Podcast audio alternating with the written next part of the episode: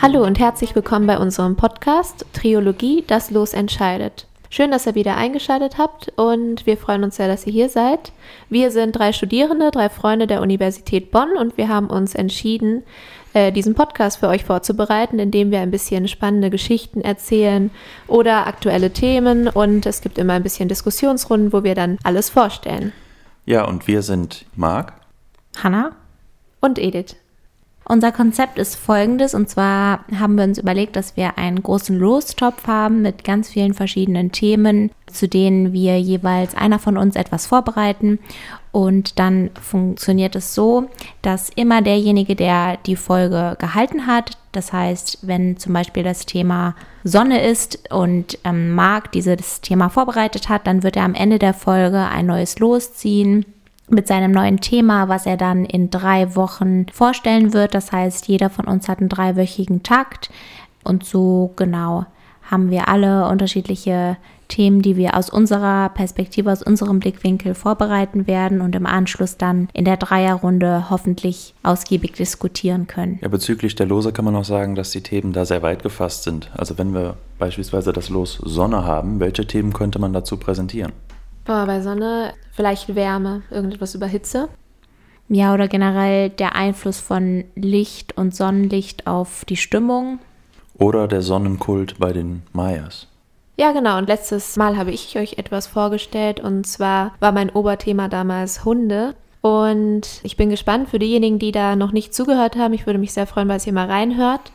Ähm, ich habe etwas vorgestellt über Balto. Ich glaube, das sollte euch vielleicht ein bisschen bekannt sein im Kindesalter, wenn ihr das mal gehört habt. Ich habe das zumindest sehr gerne geguckt. Und ich wollte euch dort auch die wahre Geschichte hinter Balto vorstellen. Also könnt ihr euch gerne nach Alaska begeben. Das ist fast vor 100 Jahren passiert und euch das mal anhören. Und genau, als nächstes, diese Woche ist Marc dran. Marc kann uns auch mal direkt vorstellen, was sein Stichwort war und dann auch direkt anfangen mit der heutigen Folge. Genau, dieses Mal war mein Stichwort Erziehung. Und letztes Mal bin ich aber bei meiner Geschichte in die Geschichte, in die nähere Vergangenheit gesprungen.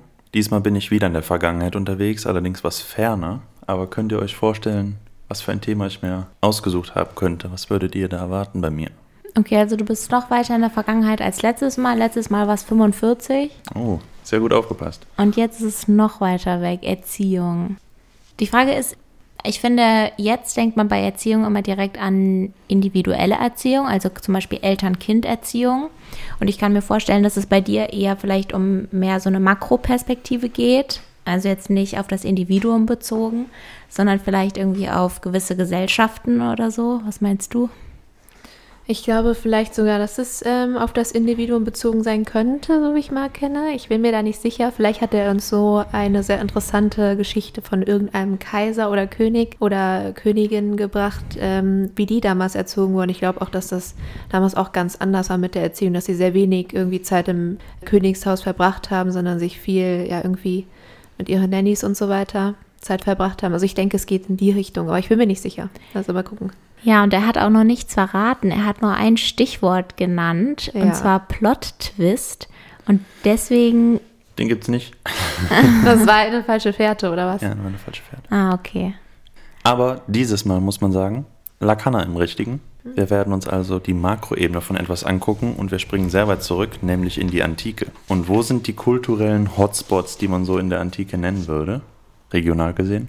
Ja, Griechenland, Italien. Hätte ich jetzt auch gesagt. Ja, ist direkt richtig. Und wenn man Griechenland sagt, dann muss man immer zwei Städte immer zusammen nennen, die auch in Konkurrenz zueinander standen. Nämlich? Athen und Sparta. Ganz richtig. Und das sind beides zwei Städte, die unterschiedlicher nicht sein können. Athen ist so die kulturelle Hochburg, der wir viele Bauwerke und heutige Ideen von Demokratie und viele Philosophen verdanken. Eine Seemacht, die aggressiv expansiv vorgeht. Ja, expansiv. expansiv und Sparta sind so ein bisschen die Elitekrieger auf dem Land, die aber sehr eigen sind und sehr zurückgezogen leben. Und die beiden haben auch einen starken Dualismus, den sie gegeneinander führen.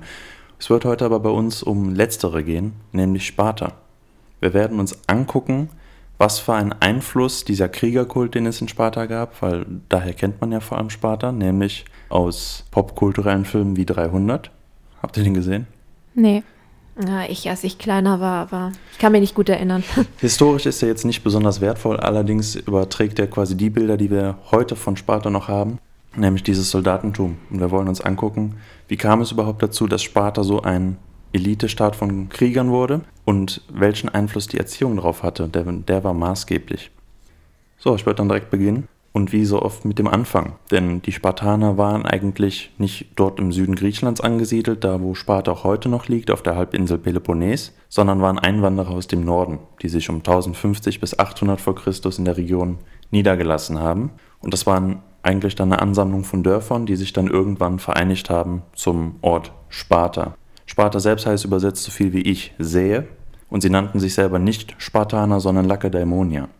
Warte mal, also nicht von sehen, von gucken, sondern von säen, Wie von... beim Feld, Okay, genau. vom Feld, okay. Wie die Saat. Mhm. Und die Spartaner haben dann relativ früh angefangen, auch ihre Nachbarn zu erobern, das benachbarte Messenien, und haben das Gebiet eingenommen. Und es gab aber danach auch noch folgende Kriege. Das waren allerdings mehr Aufstände.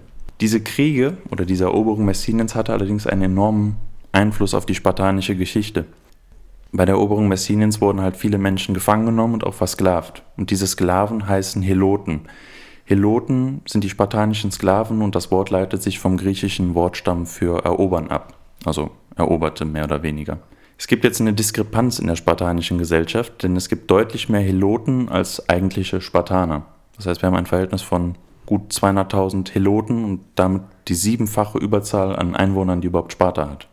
Das heißt, auf jeden Spartaner kämen sieben Heloten. Die Heloten wurden dann ziemlich von den Spartanern ausgebeutet. Sie waren dann eben vor allem äh, Feldarbeiter und mussten die Felder bewirtschaften, wurden aber nicht gut behandelt. Generell muss man sagen, war jetzt Sklaverei nichts, was in Griechenland irgendwie für einen Aufschrei gesorgt hätte. Allerdings war die spartanische Sklavereiform des Helotentums quasi eine gesonderte Form. Man konnte jetzt auch nicht einfach als Spartaner auf den nächsten Sklavenmarkt gehen und sich da welche kaufen, sondern die Sklaven waren wirklich Staatsbesitz, wenn man das so sagen will.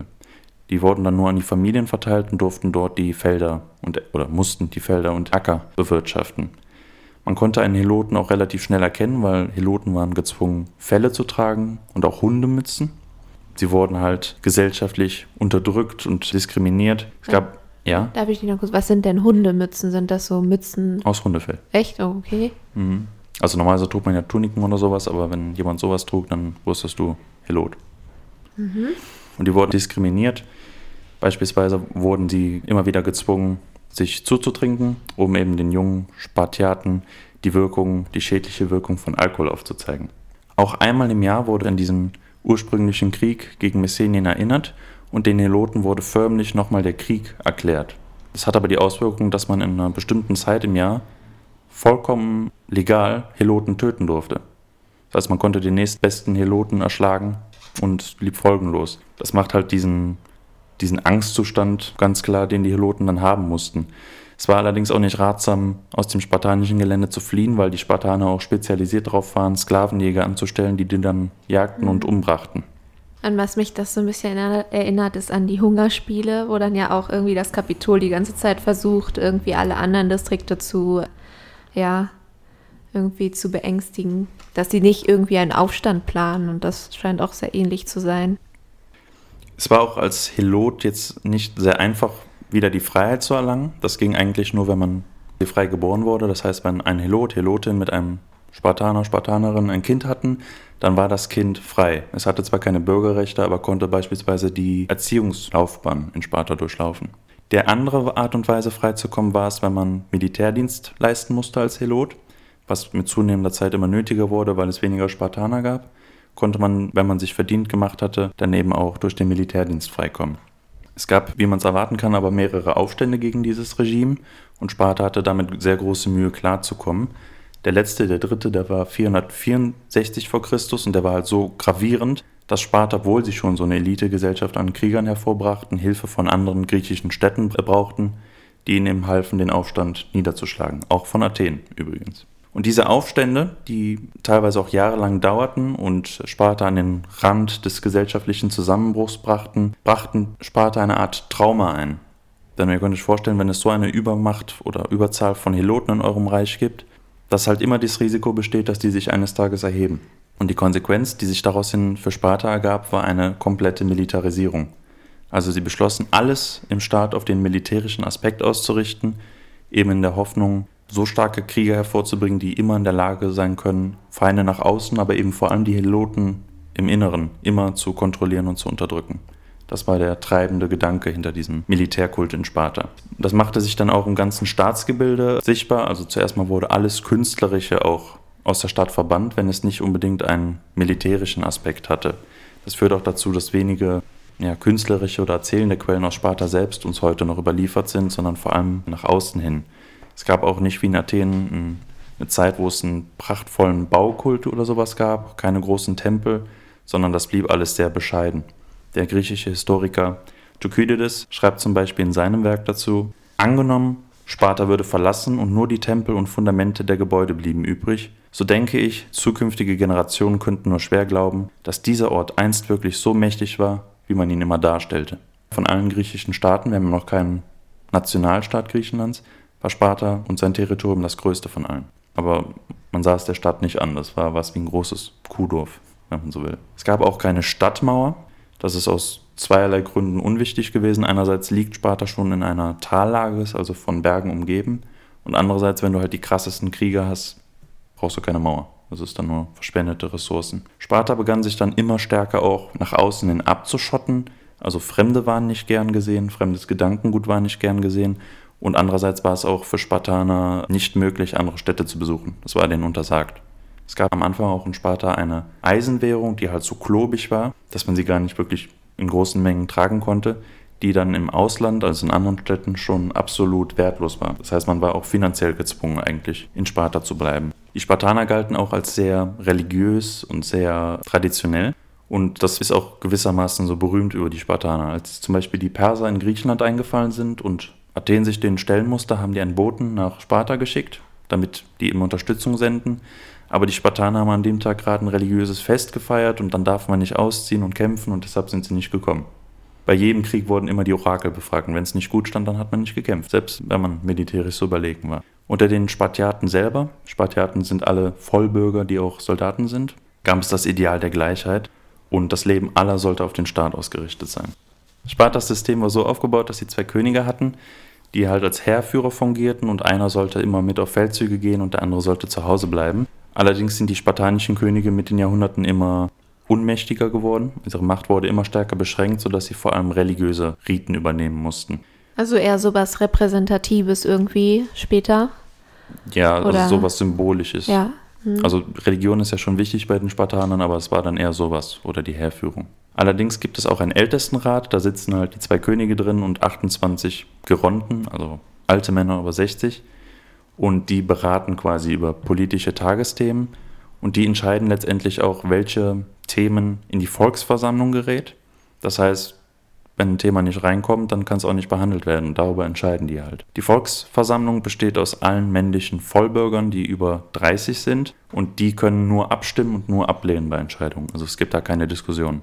Was glaubt ihr denn, wie man in solchen spartanischen Volksversammlungen abgestimmt hat? Irgendwas Brutales, keine Ahnung. Irgendwie habe ich so das Gefühl, dass es was mit Gewalt zu tun hat. Ich weiß es nicht. Naja, aber wie lief das ab? Also gab es jemanden, der einen Vorschlag gemacht? Also geleitet wie muss man sich das vorstellen?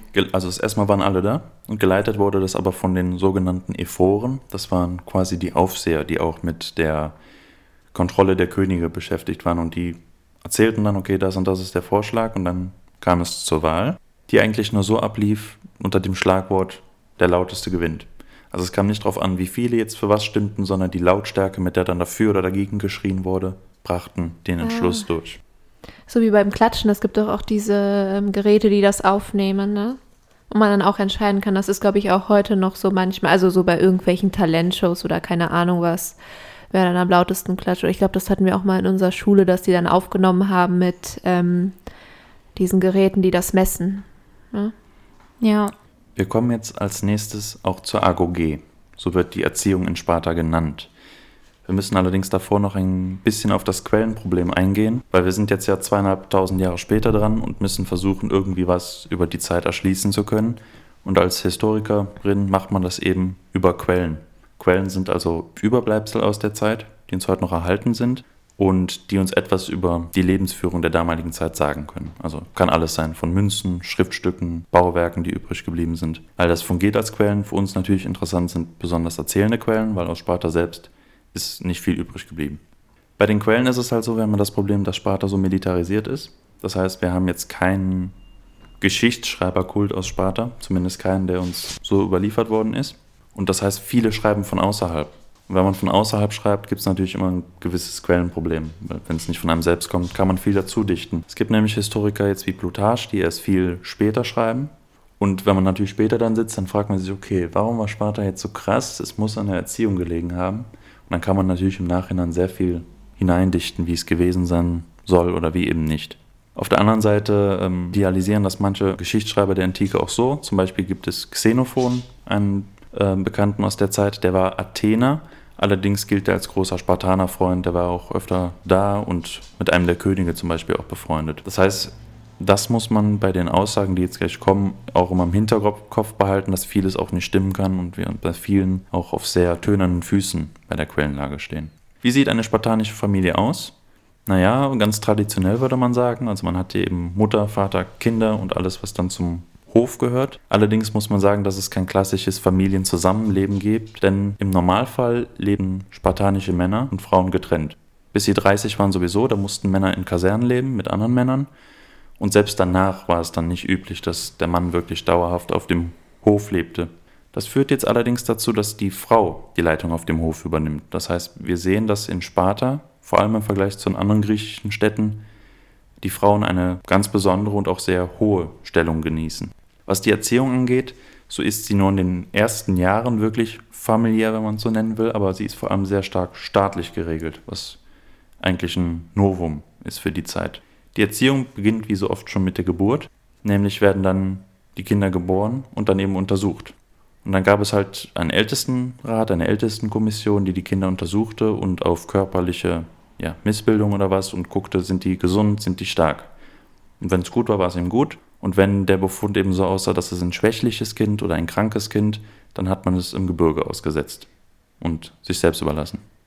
Diejenigen, die eine Runde weitergekommen sind, lebten dann die ersten sechs Jahre bei der Familie am Hof. Das heißt, es wurden schon bestimmte Fähigkeiten an dieses Kleinkind herangeführt, die eben irgendwann mal vielleicht dienlich sein könnten, dem Staat zu helfen. Das heißt, den Kindern wurde beigebracht, Schmerz und Gewalt auszuhalten, genauso wie Hitze und Kälte, aber auch Hunger und Durst. Es ging jetzt bei der Erziehung weniger um eine Form von künstlerischer Entdeckung oder von Wissenserwerb, sondern Gehorsam ist die oberste Disziplin. Ab sieben dann erfolgt die Geschlechtertrennung. Die Frauen bleiben eigentlich weiter am Hof, auf ihrem Grundstück und lernen dann die wichtigsten Sachen der Hauswirtschaftslehre und im Sport. Und die Männer werden quasi in Kasernen untergebracht. Das heißt, alle Männer im ganzen Gebiet dann zusammen in mehreren Kasernen. Dort ist es dann so, dass die Jungen in verschiedene Gruppen eingeteilt werden, den sogenannten Herden. Und jeder Herde wird ein Herdenführer vorgesetzt. Das ist ein älterer Spartaner, der die Kinder quasi anleitet. Hier wurde zwar schon sowas wie Lesen und Schreiben unterrichtet, aber halt so, dass man es konnte und gut war's, weil der Fokus lag halt viel mehr auf die körperliche Ertüchtigung. Das heißt, man musste barfuß rumlaufen und es gab viele Kampfspiele. Ähm, diese Herden haben immer zusammen gegessen und geschlafen weil das eben den Zusammenhalt zwischen den Gruppen stärken oder in den Gruppen stärken sollten. Außerdem wurden die wichtigsten spartanischen Tugenden gelehrt. Zum Beispiel gelten Spartaner als sehr wortkarg und nur das essentiell Nötigste sagend. Es gibt auch im Deutschen ähm, das Wort oder das Adverb, ähm, dass jemand lakonisch spricht. Die Region, in der Sparta liegt, die heißt Lakonien und unser Wort mhm. davon leitet sich daher ab. Wir haben zum Beispiel auch ähm, das Wort, das etwas spartanisch eingerichtet ist, also auch sehr karg und auf das Nötigste beschränkt, das kommt auch hiervon. Das mit dem zu wenig Reden wurde natürlich auch gewissermaßen eingeübt. Zum Beispiel hat der Herdenführer solchen Jungen, die zu laut waren, in den Daumen gebissen. Um Was? sie quasi so zu konditionieren, dass äh, okay. sie den Rand halten sollen. Mhm. Aber bei der Volksabstimmung gewinnt der Lauteste. Ja, aber dann sind sie erwachsen, das ist wieder was anderes. Ja. Das ist aber eine wichtige Entscheidung. Das ist ja eine Abstimmung. Es scheint immer so, als ob die so darauf getrimmt werden, einfach zu gehorchen, ne? Die ganze Zeit. Ja. Mit 14 Jahren erfolgt dann der Aufstieg in die nächste höhere Klasse. Die Jungen müssen jetzt auf Schilf schlafen und erhalten auch für das gesamte Jahr nur einen einzigen Mantel, den sie also bei Wind und Wetter, nur haben sie das. Ne? Das ist das Einzige, was sie haben. Auch ihr Haar wird dann kurz geschert, um sie weiter abzuhärten. Einmal im Jahr gibt es dann auch einen religiösen Kult. Die Spartaner sind ja sehr religiös. Und zwar gehen die dann alle zum Heiligtum der Artemis und äh, werden dort ausgepeitscht. Das hat einfach den Zweck, dass ihnen beigebracht werden soll, Stärke zu zeigen, zäh zu sein und Entschlossenheit zu demonstrieren. Sport und Wettkämpfe werden dabei intensiviert. Dabei geht es dann eben vor allem auch um darum, einen Konkurrenzgedanken zu schaffen, um jeden einzelnen Spartaner zur Höchstleistung zu bringen. Während dieser ganzen Zeit kriegen die Spartaner auch noch zu wenig zu essen in der Ausbildung. Deshalb gibt es sogenannte Stehlspiele. Es geht halt dann darum, dass sie sich Essen stehlen sollen. Das Stehlen selber steht nicht unter Strafe, wohl aber das sich erwischen lassen. Dann gibt es Prügel. Und sie werden dann für das sich erwischen lassen bestraft, nicht für den Diebstahl. Aber war Diebstahl denn generell etwas Verbotenes? Also später, wenn die ins Erwachsenenleben irgendwie kommen, war das dann Das nehme ich war mal das stark an. okay oder war das dann okay? Ich glaube, das betrifft hier nur die Ausbildung. Aha. Es gibt auch eine Anekdote, da wird berichtet, dass ein Junge einen Fuchs vom Markt gestohlen haben soll, weil er ihn essen wollte. Der Fuchs lebt aber noch. Und er hat ihn dann unter seinem Mantel versteckt. Und der Fuchs fand es halt jetzt nicht so cool, irgendwie gesnackt zu werden und fing an zu beißen und ihm die Eingeweide rauszubeißen. Und der Junge ist dann an den Verletzungen gestorben, weil er halt nicht schreien wollte, um nicht erwischt zu werden. Und das war quasi das Ideal, das die Spartaner hervorbringen wollten. Das war so quasi so ein Leitkult. Nun? Aber die waren schon alle im Kopf. Ich Ja, finde, das ist das äh, widerspricht sich auch manchmal irgendwie so alles, was dir da, das mit diesem laut sein bei Abstimmungen, dann super leise sein, das ist so, Ich stelle mir das nur gerade in der heutigen, jetzt Klischee natürlich, das ist jetzt hier, ich hole jetzt hier Klischees raus und Vorurteile, aber in der Ansicht, dass irgendwie heutzutage alle ähm, Mütter und Väter so überprotektionistisch Ach und ja. irgendwie mein Kind ist das Beste Und und jetzt dann, kennst du deine Eltern nicht mal. ja, und dann einfach so, ja, früher war das ganz anders, aber ja. Es war nicht alles besser früher. Ja. Oder ich, vielleicht Ich doch. stelle mir halt so ein Kind von damals jetzt so in der heutigen Gesellschaft vor und jetzt so in der Schule. Und wahrscheinlich äh, versteht der Lehrer den dann gar nicht, weil er so leise spricht. Er redet doch mal lauter. Und dann zeigt er so seinen Daumen. oh nein. Nein, okay, das ist nicht lustig. Erzähl weiter. Gut, also wenn man erwachsen wird, gibt es dann schließlich den finalen Test, die Bewährungsprobe. Und zwar kriegt dann jeder Spartiat ein, oder jeder junge Spartiat, das sind ja dann 17-, 18-jährige Jungen, Aha. ein Dolch mit der Aufgabe, den nächstbesten Heloten, also den nächstbesten Sklaven, den er begegnet, zu, töten. Oh nein. Ja, man hat ja genug davon, weißt du? Das ist, da muss man den umbringen. Und wenn man sich dem widersetzt hat? Ja, da bist du halt raus, aber das will ja keiner. Weil du kriegst ja nur das Vollbürgertum. Bist du dann so wie ein Aussätziger Ja, oder ja. also, nee, nicht Aussätziger, sondern also ja. Ja, tut's gut. Bist gesellschaftlich ausgesondert. Ja. Hm. Dann mit 18, Mussten das nur die Männer? 18 Frauen kommen wir gleich auch noch. Oh je. Nee, das äh, Aber war mir das- das nicht klar. Also jetzt ist gerade so dein Erziehungsstrang von den Jungs, das erzählst du gerade, ne? Wie die. Männer nur. Okay. Genau, also, Also den Frauen wurde nicht in den Daumen gebissen. Ja, das mit den Frauen, da haben wir nochmal das Quellenproblem verstärkt, weil es viel weniger natürlich, also es gibt eh schon wenig zur Erziehung, zur Agogie, aber dann nochmal bei Frauen ist nochmal was Hast du dir ja anderes. das beste Thema rausgesucht, wenn es da wenig zur Erziehung gibt. Ich finde, ich habe viel rausgebracht. Also ich habe, es stimmt schon, es war nicht ganz einfach, was zu finden. Deshalb musste ich auch in mehreren Sachen gucken und vieles ist ja dann nicht ganz glaubwürdig belegt. Aber ähm, ich habe mir auch Mühe gegeben, zu den Frauen etwas zu finden, damit das eben der Vollständigkeit ist, weil wir müssen ja auch bedenken, viele, die schreiben, kommen dann zum Beispiel aus Athen und bei denen sind Frauen eh alt unten durch und dann schreiben die auch nicht viel darüber. Wohl aber werden besondere Eigenheiten von Frauen genannt. Wie dem auch sei, mit 18 Jahren, wenn man den Heloten getötet hat oder Helotin, dann äh, hat man es quasi geschafft und ist zwar noch nicht Vollspartiat, aber das, man hat das Schlimmste überstanden. Und bis man jetzt 30 ist, übernimmt man halt Kampftrainingseinheiten oder man führt Horden an oder sowas. Oder jagt Heloten, die abhauen oder so. Bis sie aber 30 sind, müssen die, Helo äh, müssen die Spartaner auf jeden Fall in diesen Baracken weiterleben. Auch wenn sie schon verheiratet sind, sie müssen halt da leben. Und ab, ab wann dürfen die denn heiraten oder eine Familie gründen? Gibt es da irgendwelche Regeln? Ja, gibt es Regeln, Ah, komme ich okay. gleich auch noch zu. Wir wollen jetzt aber noch zu dem Punkt kommen, der quasi der endgültige Abschluss der Ausbildung ist und der quasi den Einstieg ins Vollbürgertum ermöglicht. Ähm, davor wollen wir allerdings noch auf einen kleinen Aspekt vorkommen, denn ihr könnt das sicherlich denken, wenn dann hier hunderte Knaben zusammen in einer in Kasernen untergebracht werden, dass natürlich auch ähm, Homosexualität eine bestimmte Rolle spielen kann. Hier muss man natürlich sagen, im alten Griechenland ist Homosexualität eh nochmal was anderes, also es ist jetzt nicht verpönt, aber man kann jetzt zum Beispiel auch nicht heiraten. In der Stadt Theben in Böotien ist es zum Beispiel so, dass es die Heilige Schar gibt. Das ist eine Gruppe von 300 Männern, ah, äh, 150 Pärchen. Das sind also immer ein Männerpaar da zusammen. Und man kämpft natürlich mit viel mehr Inbrunst und Elan, wenn die Person, die man liebt, mit dabei ist. Und auch in Sparta gibt es so Berichte darüber, dass jeder Knabe halt einen älteren Mentor an die Hand bekommt, der ihm das Wichtigste zeigt, aber auch, naja, da gibt es wahrscheinlich auch sexuelle Verbindungen. Hier sind die Quellen allerdings sehr Also unvollständig. war das dann jetzt so wie Pädophilie, wenn das ein älterer Mann und ein junger... Wir würden das heute so nennen, aber Ja. damals war das ein bisschen anders geregelt. Zum Beispiel hier ist das mit den Quellen ganz interessant, weil wir wissen nicht, ob Frauen auch so staatliche Institutionen hatten, eigentlich. Aber es gibt Berichte darüber, dass es ähnliche homosexuelle Beziehungen auch zwischen Frauen gab, zwischen der Erzieherin und den Kindern. Und daraus kann man schließen, dass es vermutlich auch so Institutionen für Frauen gab. Also man muss das dann so über drei Ecken erschließen. Nun aber wollen wir gucken, wie wird man Vollbürger? Das erfolgt über die Aufnahme zu Speisegemeinschaften, den Syssizien. Das heißt quasi, in Sparta gibt es Speisegemeinschaften, schon bei den Herden was Sind das so wie Clubs oder sowas?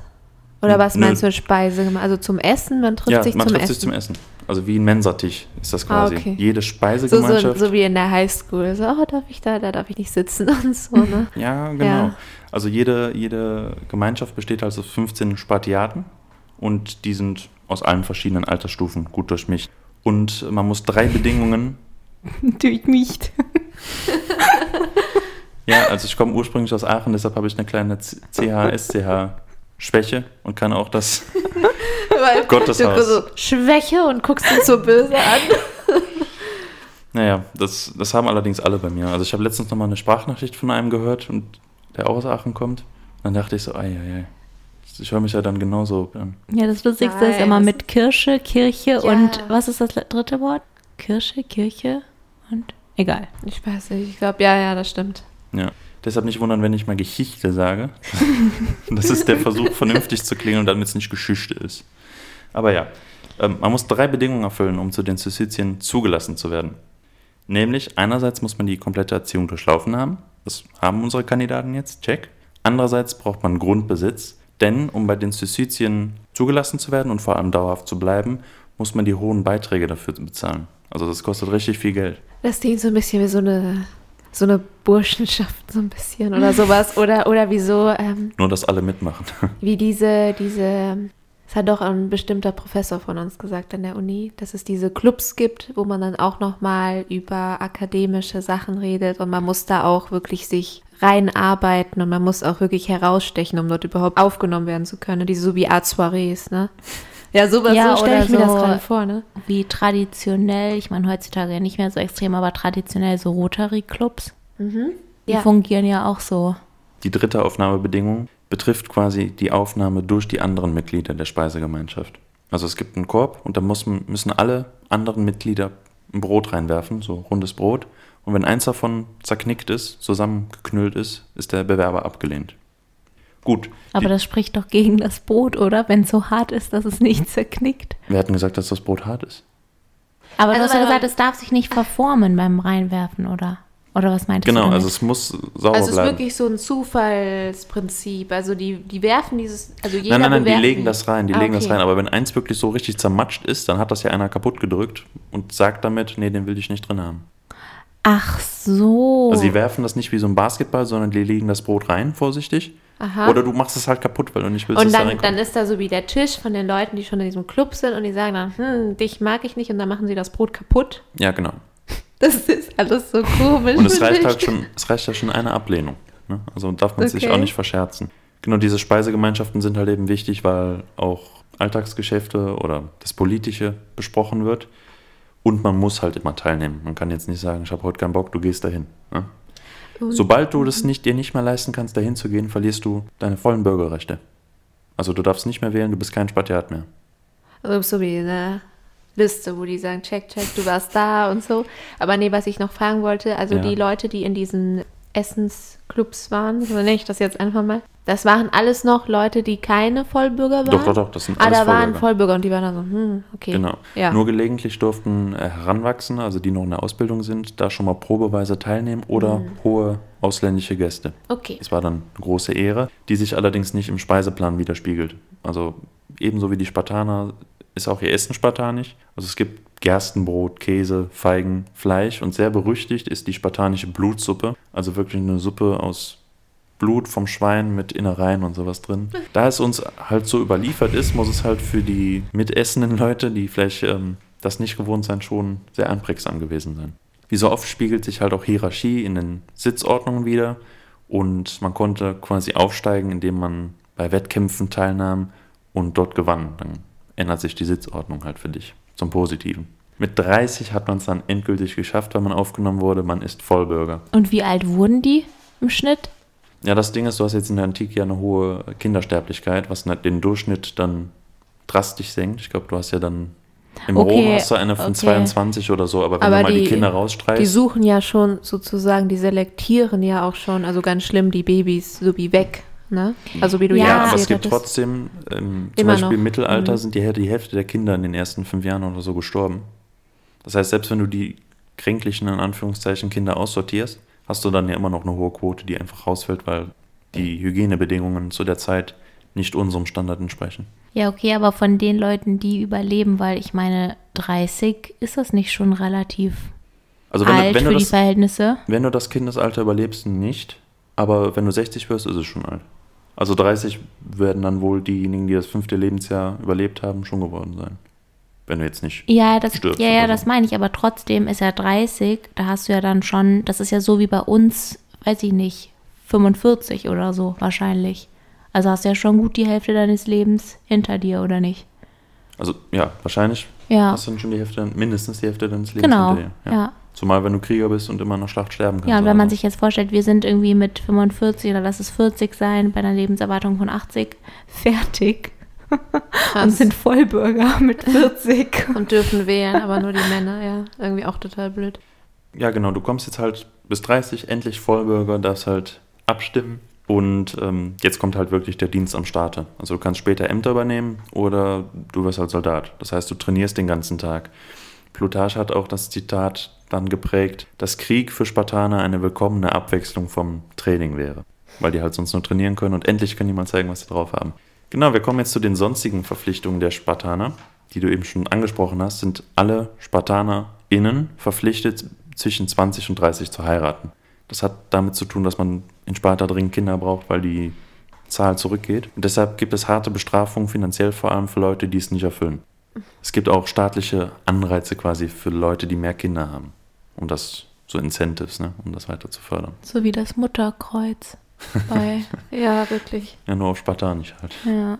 Und äh, Spartaner mussten halt sonst auch auf viele vorteilhafte Dinge verzichten. Sie durften halt nicht in andere Städte reisen, sie durften nur begrenzten Besitz haben. In der Theorie, später hat sich das gewandelt.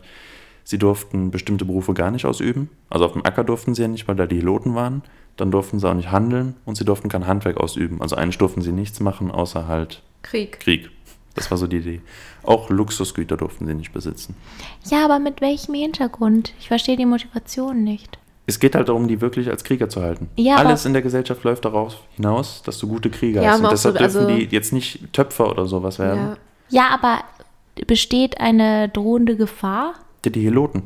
Es kann Ja, ja, die Heloten. jederzeit, die sind ja siebenfach überlegen. Es kann jederzeit sein, dass die irgendwann keinen Bock mehr haben, sich versklaven zu lassen und dann Das anfangen. war ja irgendwie 1 zu 7 oder so, meintest du, ne? Ja. Also für einen Spartaner Ja, gibt es okay. immer sieben Piloten. Also das kann man sich jetzt schlecht vorstellen, aber das ist. Aber es ist irgendwie du blöd, unterdrückst blöd eine. Gruppe, die viel Ja, größer aber ist wenn als die deine. die doch eh umgebracht haben, ne? Also zum Beispiel, wenn sie erwachsen wurden, haben sie ja einen, sollten ja, sie aber einen. sind ja immer noch deutlich mehr. Ja, aber warum haben sie dann die Zahl?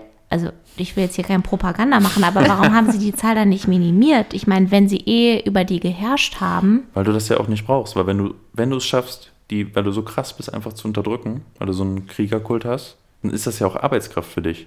Die arbeiten ja quasi für dich, dass du nicht Leute abstellen musst, die auf dem Feld arbeiten. ja, ja, schon klar, aber dennoch, wenn siebenfach, gut, ja. Ich habe halt nicht die Regierung gestellt, das wäre jetzt auch nicht meine erste Idee gewesen, aber so lief es. Also wir haben auch das Quellenproblem, wir wissen ja nicht ganz genau, wie es lief, müssen uns auf das verlassen, was wir bekommen haben. Aber ich glaube, wir sind uns sicherlich einig, dass es ein sehr fragiles System ist, weil obwohl sie ja diesen krassen Kriegerstaat haben, haben sie es beim dritten Aufstand ja nur mit Hilfe von anderen geschafft, diesen Aufstand zu unterdrücken. Mhm. Das Problem wurde für Sparta nicht besser. Genau, jetzt waren die Spartaner in der Armee. Eine der wenigen Künste, die erlaubt waren, waren zum Beispiel das Flötenspiel, weil immer wenn man in die Schlacht zog, wurde Flöten, Flöte gespielt. Deshalb war das eine der Künste, die beispielsweise erlaubt war. Die waren hoch und angesehen. andere Instrumente jetzt nicht, oder wie? Na, ich also- glaube, viel war jetzt auch nicht erfunden. Oder ne? Trommeln oder so, gab es das nicht vielleicht? Ja, vielleicht. Ich weiß jetzt nicht, ob Sparta ah, das gab es damals. Trommeln. okay. In der Schlacht trug man rote Mäntel. Das hat einfach den Vorteil, dass man Blut darauf nicht so erkennen soll. Und auch untypisch für die Griechen trugen Männer lange Haare in der Schlacht vor allem. Das heißt, sie ließen sich ihre Bärte und ihre Haare lang wachsen. Es gibt auch äh, in diese Richtung ein spartanisches Sprichwort, das besagte, länger, lange Haare machen Männer noch schöner und hässliche noch schrecklicher für die Feinde. Achilles hatte doch auch lange Haare. Okay? Der von Troja. Ja. Ja. Vom Film, ja. Aber bei Da war doch auch 3000 Grieche. hat, hat er doch, glaube ich, auch der ähm, Wer? Bei 300 meinst du? ah, 300, ups. Leonidas. 3000. Ja, der hatte doch auch diesen imposanten Bart, Ich- so wie ich mich erinnere. glaub- Aber kurze Haare, glaube ich sogar. Aber einen sehr langen Bart. naja, Es gibt bei der Erziehung einen Mutterspruch, der angeblich die Mütter zu den Kindern gesagt haben sollen. Und zwar, komm mit deinem Schild zurück oder darauf. Das werden wir jetzt kurz auseinanderdröseln, was das heißt. Die Spartaner kämpften ja in engen Schlachtformationen. Das heißt, sie standen in Reihe und Glied, hatten vor sich ihren Schild, den Hoplon, daher leitet sich der Kriegername Hoplid ab.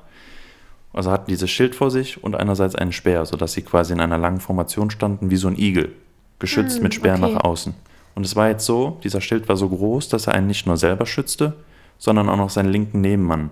Und wenn man jetzt sein Schild in der Schlacht verlor, riskierte man damit nicht nur sein Leben, sondern auch das seines Nebenmannes und damit der ganzen Truppe. aber hatte man da nur ein Schild, was zwei Personen geschützt hat, oder hatte wirklich jeder, Jeder- ein jeder Schild eins, und das hat auch noch mal ein bisschen die andere Seite des Genau, Körpers, also so wie. genau, damit die Formation halt Ah, steht. okay.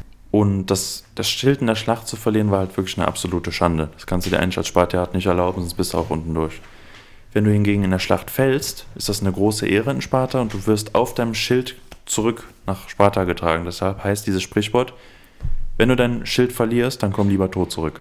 Aber war das irgendwie so, bring dein Schild, entweder du bringst es selber mit oder du sollst auf dem Schild hierher gebracht werden. Irgend sowas, ne? Ja, also Ah, okay. du verlierst auf keinen Fall dein Schild in der Schlacht, sonst äh, gibst du ganz Sparta preis. Mit 60 Jahren hatte man es endlich geschafft und man durfte aus der Armee austreten und war nun als Berater tätig oder als Politiker oder eben in der Ausbildung dieser jungen Spartiaten. Auch Tod war in Sparta genau geregelt. Also es wurden zum Beispiel auch feste Trauerzeiten festgelegt, dass man auch nicht zu lange trauern sollte, weil das ist ja dann auch irgendwann schädlich. Generell war es so, dass die Grabsteine in Sparta anonym waren. Das heißt, es gab keine Inschriften darauf, wer hier liegt, um eben diesen Gleichheitskult zu stärken. Es gab nur für zwei Gruppen Ausnahmen. Einerseits für die Krieger, die in der Schlacht gefallen waren, die wurden vermerkt, und für Frauen, die im Kindbett gestorben sind, weil sie ja auch den wichtigen Dienst am Staat leisteten. Und damit sind wir direkt bei den Frauen. Wie läuft Erziehung bei den Frauen ab? Ich habe ja schon gesagt, Männer übernehmen hier grob die äußere Ordnung, also es geht um das Militärische, und Frauen sind halt für die innere Ordnung ähm, maßgeblich. Das hängt mit ihrem besonderen Status zusammen. Also in Griechenland, im alten Griechenland kann man sagen, naja, ist das Frauenbild nicht gerade das Beste, es ist sehr schlecht, aber in Sparta haben Frauen wirklich eine sehr hohe gesellschaftliche Stellung. Und sie entscheiden letztendlich auch über den Status der gesamten Familie, weil sie leiten ja den Hof und es kommt auf ihre Fähigkeit an, diesen Hof zu leiten, damit genug Geld reinkommt, damit der Spartiat seine Beiträge für die Speisegemeinschaften zahlen kann. Weil wenn er es nicht mehr kann, ist direkt die gesamte Familie raus aus dem Spiel. Das heißt, es ist für Frauen sehr wichtig, das zu erlernen. Also die machen die ganze Buchhaltung und so. Ja, genau. Ja. Mhm. Es gibt der Geschichtsschreiber Xenophon, den ich am Anfang schon mal erwähnt habe. Der schreibt auch dazu, wie das kam. Und zwar führt er das auf Lykurg zurück. Und Lykurg ist quasi der Gesetzgeber Spartas gewesen, auf den diese Militarisierung zurückgeht. Der schrieb, also Xenophon schrieb, zuerst bestimmte Lykurg, dass das weibliche Geschlecht nicht weniger körperlich trainiert werden sollte als das männliche.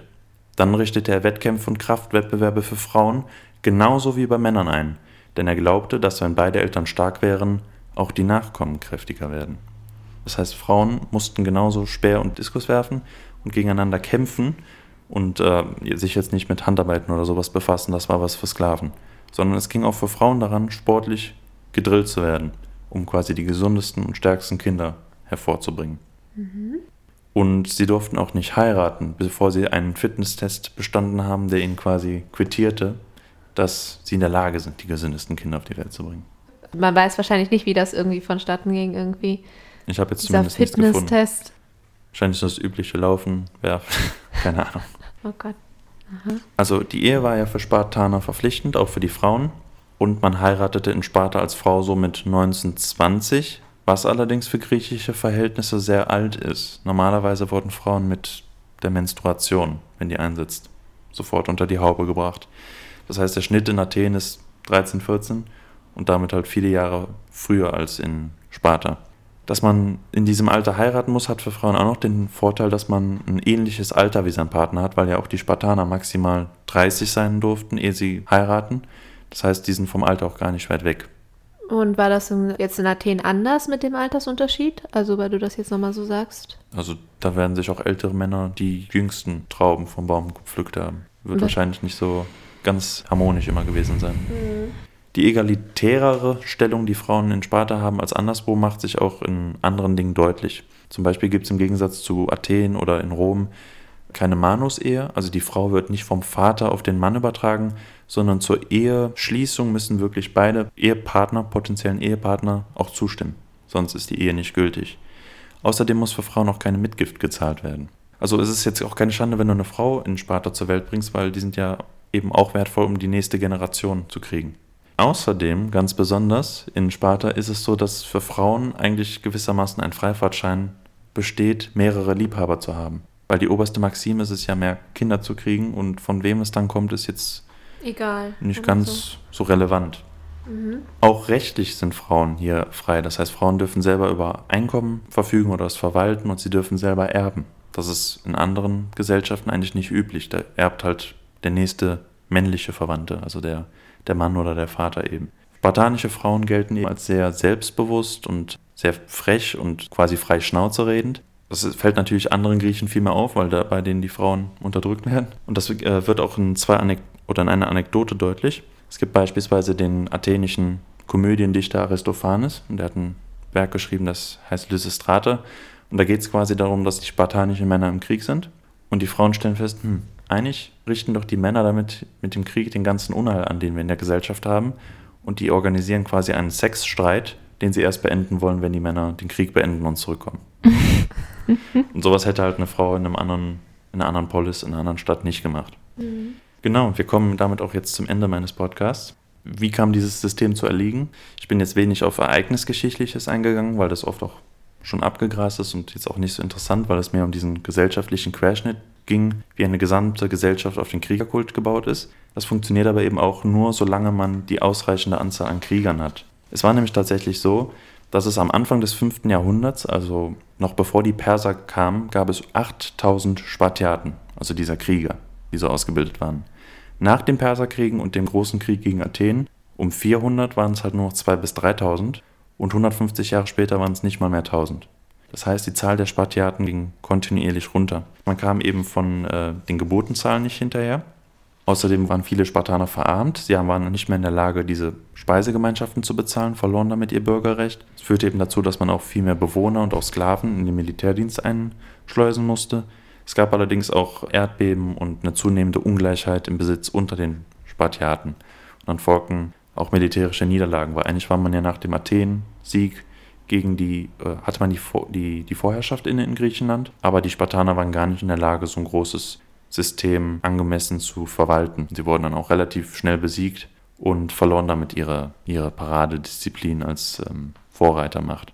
Das Nachleben von Sparta ist allerdings sehr groß. Das zeigt sich nicht nur in Filmen oder in unseren Wörtern, die davon noch überliefert sind, sondern zum Beispiel auch bis ins 20. Jahrhundert waren viele Eliteschulen und Hochschulen, wie zum Beispiel Eton, äh, das äh, in England, sehr nach dem spartanischen Modell ausgerichtet. Also es ging darum, früh aufzustehen, in kalten Betten und kalt, also kalten Betten zu schlafen, äh, kalt zu duschen. Es gibt äh, Kampfspiele. Der Gemeinschaftszusammenhalt sollte gestärkt werden.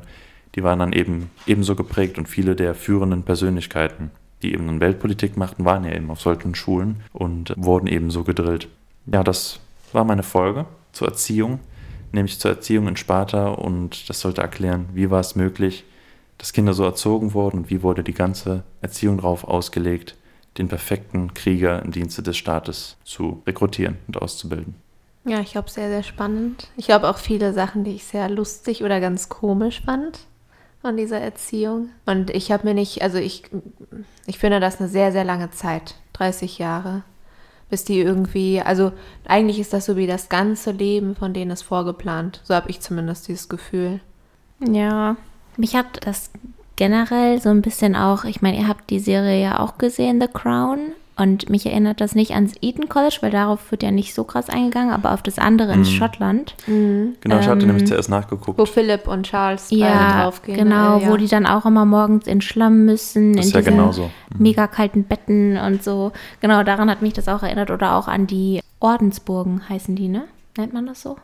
Von, ähm, die Hitler damals Ah, die hat bauen Napolas. lassen. Mhm. Genau, und da ist ja zum Beispiel die eine auch in Vogelsang hier in der Nähe. Und da war ich auch schon mehrere Male und da hatten wir auch mal eine Führung und mh, da war das auch ganz ähnlich. Also klar, körperliche bzw. sportliche Ertüchtigung war ganz oben auf der Liste und jeden Tag und auch so nach dem Motto, ein Indianer kennt keinen Schmerz, so dieses Sprichwort, was man früher mal benutzt hat. Genau, also deswegen hat mich das auch generell so daran erinnert. Auf jeden Fall interessant. Ja, ich finde das auch, dass es wirklich schon starke Parallelen hat oder dass das anscheinend sehr stark auftritt, sobald sich ein Staat oder irgendein Akteur sehr, also so auf das Militär ausrichtet. Dass es dann wirklich sehr streng gibt, dass es auch für jedes Vergehen irgendeine Strafe gibt oder dass man sich auch immer beweisen muss, dass man jetzt dazugehört, dass, äh, ich weiß nicht, dieser Patriotismus auch da sein sollte. Das scheint ja zumindest so. Also das erinnert mich auch ein bisschen so an die NS-Zeit, wie das damals auch mit Bildung gewesen wäre. Also ich glaube, das wäre auch ein sehr interessantes Thema gewesen, wenn du das gemacht hättest. Aber letztendlich finde ich, ist das sehr ähnlich. Auch das mit den Müttern, mit dem Frauenbild äh, jetzt hier bei den Spartanern, dass diese zum Beispiel auch darauf ja hinarbeiten mussten, irgendwie viele Kinder zu bekommen und so weiter. Mhm. Das ist schon sehr, also ähnlich finde ich. Das Interessante ist ja, dass sie sich dieses System auch selber eingebrockt haben durch ihre Eroberung, dass sie so ein riesiges oder ein großes Gebiet erobert haben, die Spartaner aber eigentlich nur selber einen kleinen Teil der Bevölkerung ausmachen und die dann gezwungen sind, sich so zu militarisieren, dass sie in der Lage sind oder es glauben, dieses System aufrechtzuerhalten. Ja, es, es scheint so eine, ähm, dass sie sich auch irgendwie selbst aufopfern müssen oder ihr ganzes Leben darauf ausrichten müssen, dass die Personen, die sie jetzt versklavt haben, nicht irgendwie diese, diesen Aufstand nochmal, oder die, die haben ja diese drei großen ne, Aufstände gemacht, die du erwähnt hattest. Und das finde ich, das ist irgendwie schon so, ich weiß nicht, einfach nur blöd gelaufen. also, Warum gibt es, äh, was der Unterschied zwischen Spartaner und Spartiat? Also sie selber haben sich ja Lakedaimonia genannt. Das heißt, die Bezeichnung Spartaner kommt von uns. Mit Spartaner würdest du eigentlich, also wenn man es jetzt nicht so gendert, dann die gesamte Bevölkerung meinen, die wirklich aus Sparta kommt. Und der Spartiat ist der, der Vollbürger, jetzt der männliche, der auch also Krieger der über ist. 30, ne? Ja genau, eigentlich der über 30-jährige spartanische Krieger, der das Wahlrecht oder das Bürgerrecht genauer besitzt. Okay. Gut, ich würde sagen, dann greife ich mal in den Lostopf. Ja. Dann zieht der Marc seine nächste Folge. Bin ich echt gespannt. Ein gelber Zettel mit dem Titel von Edith. Heimat. Heimat. Heimat ist das nächste Thema. Ich glaube, dazu kann man gut was machen. Ist auch vielfältig. Genau, was steht als nächstes auf der Liste? Ja, deine Frage, Marc, an uns. Meine Frage ist, genau, wir stellen ja jede, am Ende jeder Folge stelle ich eine Frage. Genau, die neue Rubrik, die Neue wir. Rubrik, was wäre wenn? Stellen dir vor. Was würdet ihr machen, wenn ihr jetzt herausfindet, euer Vater war in seinem jungen Erwachsenenalter vielleicht zu einem Besuch in Chile oder so und wurde dann rekrutiert an dem Pinochet-Regime einer Diktatur mitzuwirken und er hat Folterungen oder sowas durchgeführt. Ihr konfrontiert ihn damit, aber er geht da nicht wirklich drauf ein, sondern grummelt irgendwas. Was würdet ihr dann machen? Hm, Naja, ist das nicht ein bisschen so, als würde er bei den Nationalsozialisten mitgemacht haben? Ist doch ähnlich, oder? Ja. Oder Mhm. was? Ja, was es geht also, jetzt halt darum, dass es geht vom es? Alter so stimmt, obwohl von wann endet Pinochet? 90, ne?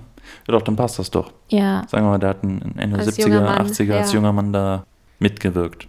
Wie unsere Reaktion wäre, oder was ist Ja, die ihr Frage? damit Und wir finden das jetzt raus. Also ihr findet jetzt das raus, finden raus. ihr habt Okay. irgendwas gefunden, aber er will überhaupt nicht mit euch darüber reden. Was macht ihr dann?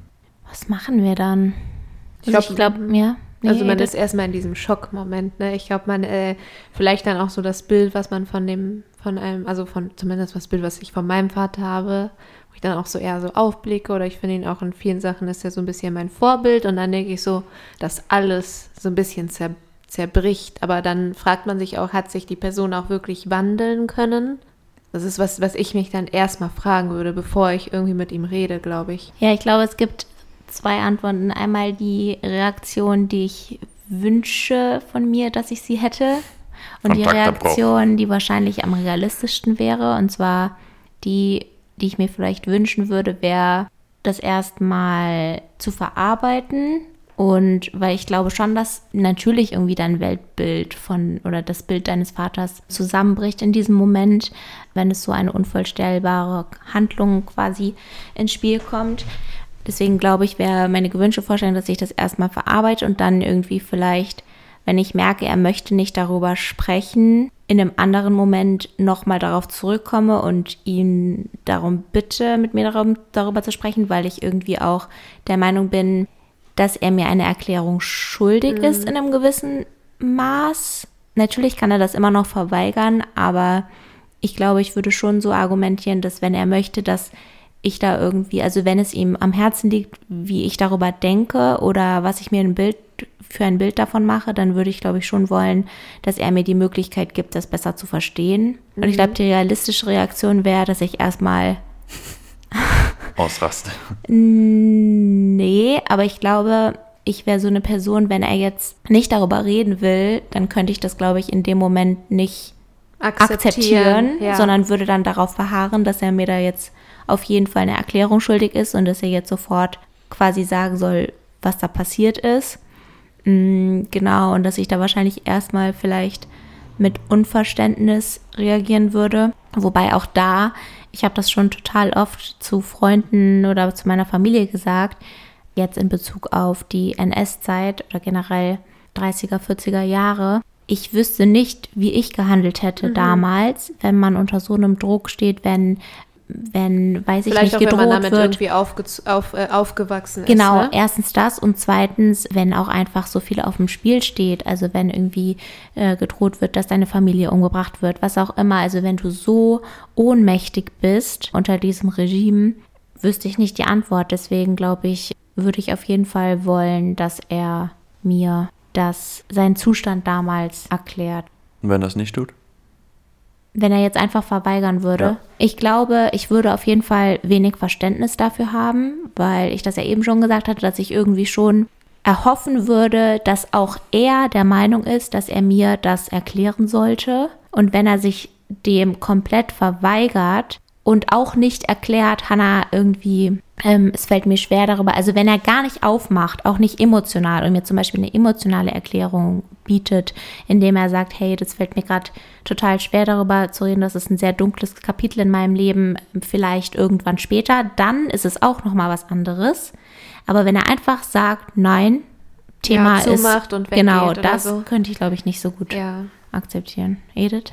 Ja, ich glaube, ich sehe das auch ziemlich ähnlich. Ich glaube erstmal, dass so mein Bild etwas zerstört, also wahrscheinlich schon sehr zerstört ist in diesem Moment. Ich glaube, wenn man so etwas erfährt, dass man dann normalerweise erstmal total im Schock ist und sich selber damit auseinandersetzen muss. Ich glaube aber auch, dass eine Person, die, sage mal, so etwas erlebt hat oder so etwas auch getan hat, sich auch irgendwann, ich weiß, ich, ich will jetzt nicht so sagen, so vor die Kamera stellen muss oder so, aber so wie ich meine damit, dass die Person auch das irgendwie eine, also jemanden eine Erklärung schuldig ist, weil ja auch andere unter dieser Person gelitten haben. Also sehr viele, wenn das, wenn jetzt in deinem Bibel, was wäre, wenn, wenn er jetzt irgendwie gefoltert hat und so weiter, dann hat er ja damit andere Leben zerstört oder vielleicht auch andere Leben ausgelöscht und deshalb müsste, finde ich, dass das irgendwie so zwingendermaßen notwendig ist, dass die Person sich das auch eingesteht, ich muss eine Erklärung